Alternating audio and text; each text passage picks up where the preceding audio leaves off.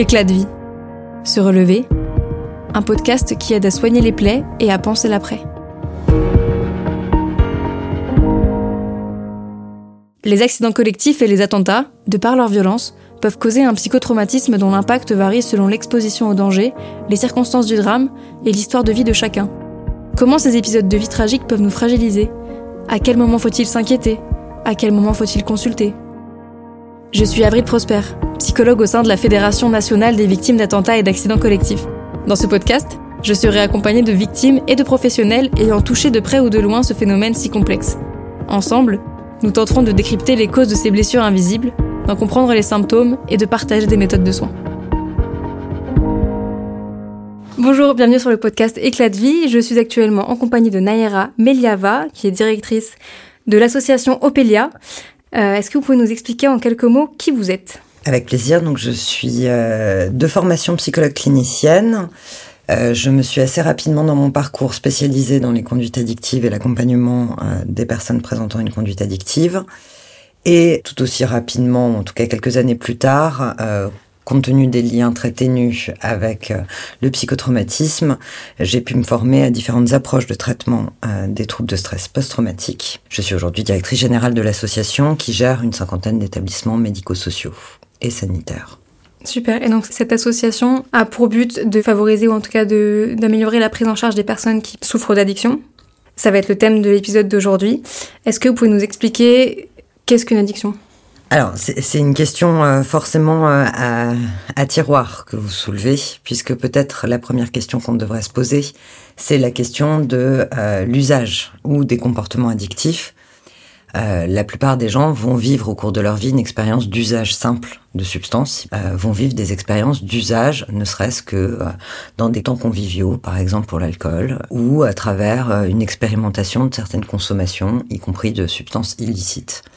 La question de la conduite addictive, elle regroupe, et aujourd'hui c'est comme ça que c'est envisagé, à la fois l'usage simple, qui peut être non problématique, l'usage à risque ou nocif, qui lui va davantage être sur des formes de consommation qui peuvent comporter des risques, soit par la nature même de la consommation, soit par la forme qu'elle va prendre en termes d'usage. Ensuite vient la question de la dépendance. En réalité, on peut traverser les différentes étapes, vivre au cours de sa vie ces différentes expériences de relation aux substances ou à des comportements. Ça n'est pas toujours dans une notion d'échelle. Euh, C'est pas parce que j'ai consommé ce qui parfois est véhiculé, euh, je consomme une fois euh, du crack et je serai forcément dépendant.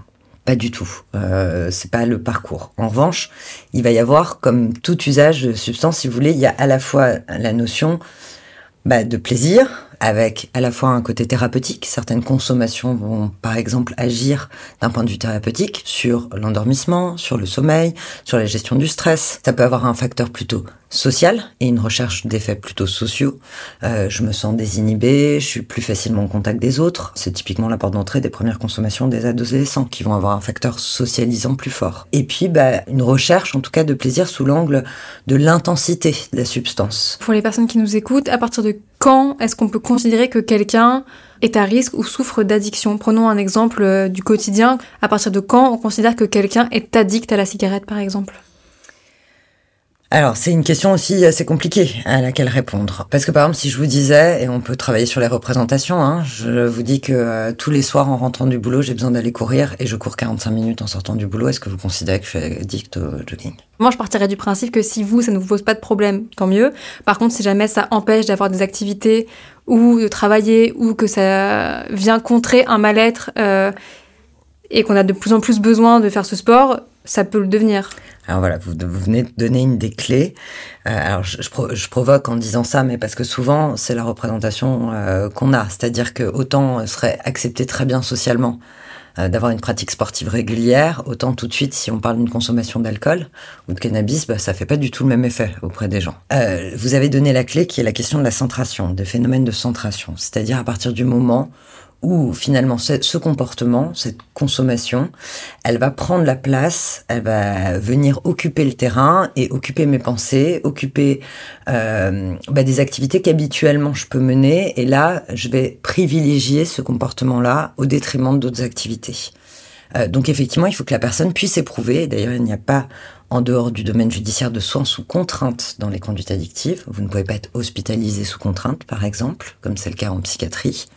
Euh, pour des questions de consommation. Il y a vraiment l'idée que c'est aussi la personne qui va devoir cheminer avec euh, bah, son rapport à l'usage, euh, où, et souvent bien sûr l'entourage joue un rôle dans euh, bah, cette prise de conscience, mais effectivement il y a une dimension finalement de bah, d'envahissement de la consommation au regard du reste des autres activités, des autres dimensions de la vie. Et l'autre phénomène que vous avez décrit, c'est la question du craving, c'est-à-dire le besoin irrépressible. On n'a pas de terme français pour le décrire, c'est pour ça qu'on parle de besoin irrépressible. C'est effectivement à quel moment je vais avoir, euh, je vais éprouver ce besoin de consommer, alors soit pendant la consommation ou euh, avant la consommation, effectivement, si je sais qu'il ne me reste qu'une cigarette, c'est insupportable et je suis capable de déployer une énergie dingue pour faire tous les bureaux de tabac euh, qui seraient ouverts euh, à proximité parce que c'est insupportable de me dire qu'il me reste qu'une. Donc ce craving, c'est vraiment quelque chose qui vient raconter un lien qui se modifie entre la personne et la substance et ou le comportement qui fait qu'en tout cas on a l'impression que ça nous dépasse, c'est au-delà de nous. Qu'est-ce qui mène quelqu'un à l'addiction? Alors, il y a des facteurs de vulnérabilité. D'abord, on ne peut pas considérer l'addiction comme étant euh, isolée du reste.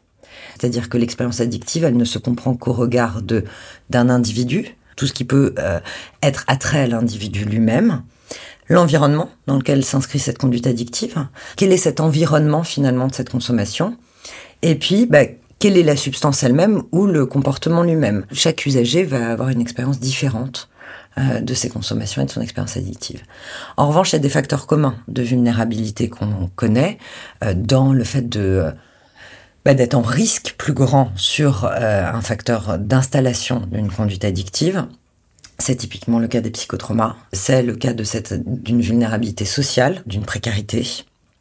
C'est le cas aussi de bah, de troubles associés au, sens général du terme. Si euh, j'ai une anxiété euh, plus importante dans mon parcours de vie, à certains moments de ma vie, je suis susceptible effectivement d'aller plus facilement chercher une substance pour soulager ce, ces troubles.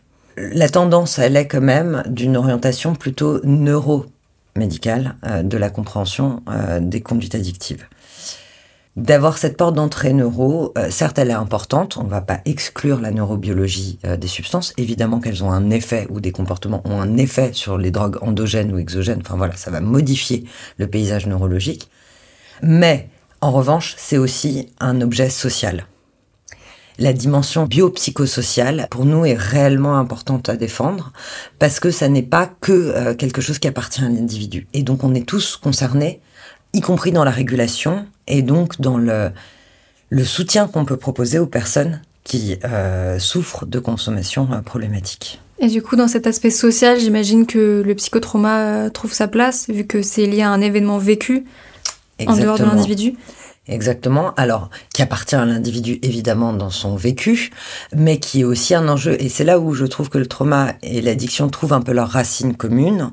Entre autres, on touche deux tabous de société très fort. Euh, la question du psychotrauma, qui historiquement a quand même euh, été très mise en lumière par euh, la dimension soit militaire, soit d'événements effectivement plutôt collectifs. Initialement, il y a cette dimension un peu de bannissement social. Quand vous avez été victime d'un événement traumatogène, il peut y avoir un vécu de bannissement. Usagers de substances et personnes ayant vécu un trauma vont se retrouver effectivement dans ce phénomène de bannissement, d'incompréhension sociale, de difficulté de reconnaissance à la fois des symptômes qui sont développés après l'événement, d'un événement traumatique, et à la fois dans le développement d'un usage de substances. Alors bien évidemment dans le parcours des personnes qu'on accompagne, parce que la prévalence est très forte entre chez, chez les personnes qu'on accompagne sur une porte d'entrée addiction, on estime à peu près aujourd'hui qu'on est à près de 80%, voire 90% des personnes qu'on accompagne. C'est d'autant plus vrai pour les femmes. Euh, Donc 90% des personnes qui vous consultent pour des problèmes d'addiction sont dans leur euh, parcours des événements, des événements traumatiques qu'on pourrait qualifier de traumatiques. Ouais. Et c'est pareil, je trouve que ce triangle autour des substances, il peut tout à fait être euh, transposable du côté du trauma, puisqu'on ne peut pas considérer euh, le trauma que sous l'angle de l'événement. Si on qualifie le trauma par l'événement, bah on passe à côté de pas mal finalement de victimes, parce que qui dit que c'est un événement traumatique. D'ailleurs, on parle d'événement traumatogène.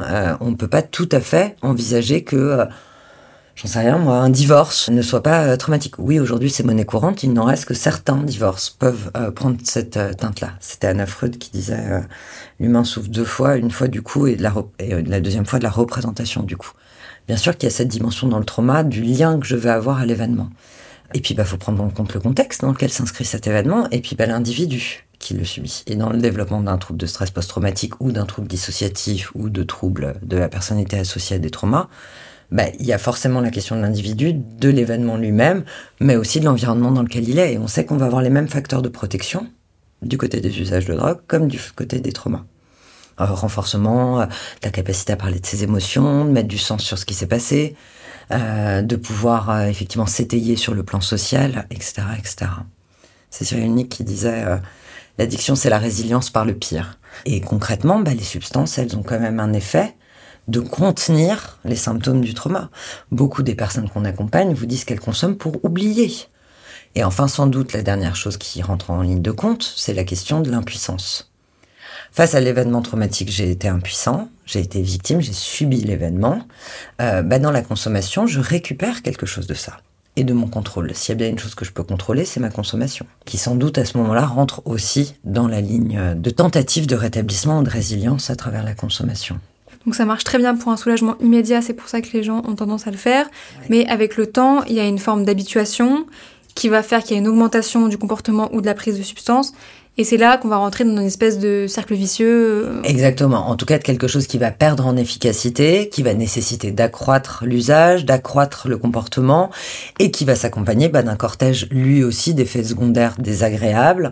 Euh, donc par exemple les temps de récupération qui vont être plus longs, bah, je récupère de moins en moins bien, je suis de moins en moins opérationnel, euh, et puis bah, mine de rien de renforcer par exemple l'isolement. Qu'est-ce qu'on peut proposer aux personnes qui sont addictes? Quelles sont les prises en charge actuelles qu'on peut conseiller? Alors, en matière d'accompagnement des problématiques d'addiction, il y a aujourd'hui en France un panel très large qui va donc de la prévention, la réduction des risques et le soin. Tout ça s'articulant en faveur de parcours plutôt intégrés. Euh, si on est sur la question des accompagnements, donc en matière de réduction des risques, il existe des dispositifs qui s'appellent des CARUD, qui sont anonymes et gratuits. Tout ce qui concerne la dictologie est euh, régi sous une loi qui est la loi de 70, qui garantit à toutes les personnes un anonymat et une gratuité des soins. C'est extrêmement important parce que pour peu que je consomme des substances qui soient illicites ou illégales, bah, ça garantit ma protection euh, sur euh, bah, les soins qu'on va m'apporter. Donc cet anonymat et cette gratuité, c'est déjà un élément fondateur.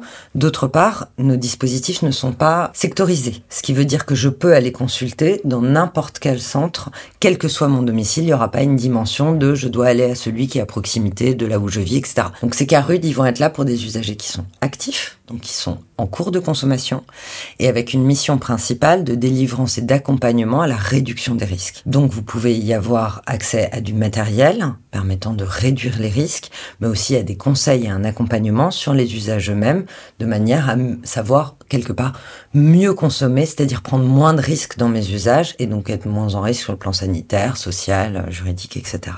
Les XAPA sont des centres de soins d'accompagnement de prévention en addictologie.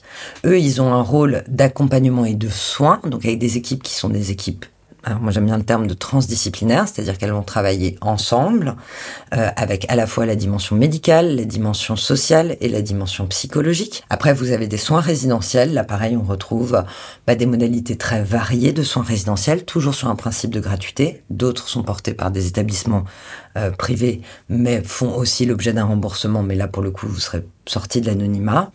Euh, mais donc il y a des séjours euh, qui vont être possibles de plus ou moins longue durée. Donc là, il y a vraiment un panel. Moi, je vous invite volontiers, en tout cas, euh, si certains à l'issue de ce podcast se disent, bah, je sais pas, j'aimerais bien trouver à côté de chez moi, etc. Le site de Drogue Info Service est extrêmement bien fait pour avoir accès à l'ensemble des dispositifs existants sur la France et donc de voir à côté de chez soi quel type d'établissement, quels sont les services proposés certaines personnes font jamais cette expérience-là de soins résidentiels, d'autres vont en avoir besoin.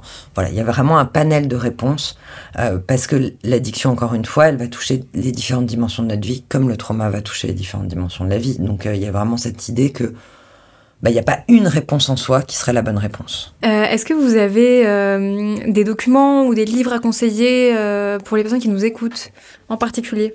Alors des ouvrages, il y en a tellement que c'est ambitieux de vous faire une liste. On a, nous, un MOOC qui se joue plusieurs fois par an, donc une formation en ligne qui est gratuite, qui s'appelle euh, Cycler pour comprendre et agir autour des addictions, et qui est vraiment une formation de langage commun autour des consommations, et finalement qui permet de monter en compétence, quelle que soit sa place, euh, quel que soit notre métier, quel que soit notre... Euh, sur cette question des, euh, des, usages. Et donc on commence par, euh, voilà, c'est quoi une drogue Posons les choses de qu'est-ce qu'une drogue, etc., etc.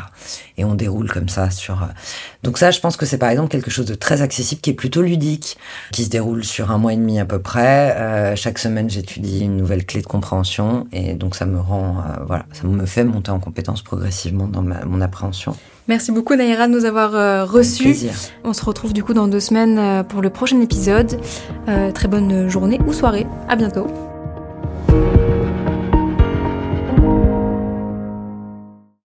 Attention, les informations partagées au fil de ce podcast ne sont en aucun cas un outil d'autodiagnostic ou de soins. Le recours à un professionnel est donc vivement recommandé. À la suite d'un événement traumatogène, il est important de rester attentif aux troubles pouvant intervenir sur le plan psychique ou physique. La FENVAC peut vous orienter vers des praticiens habilités à répondre à vos besoins. En cas d'urgence, contactez le 15.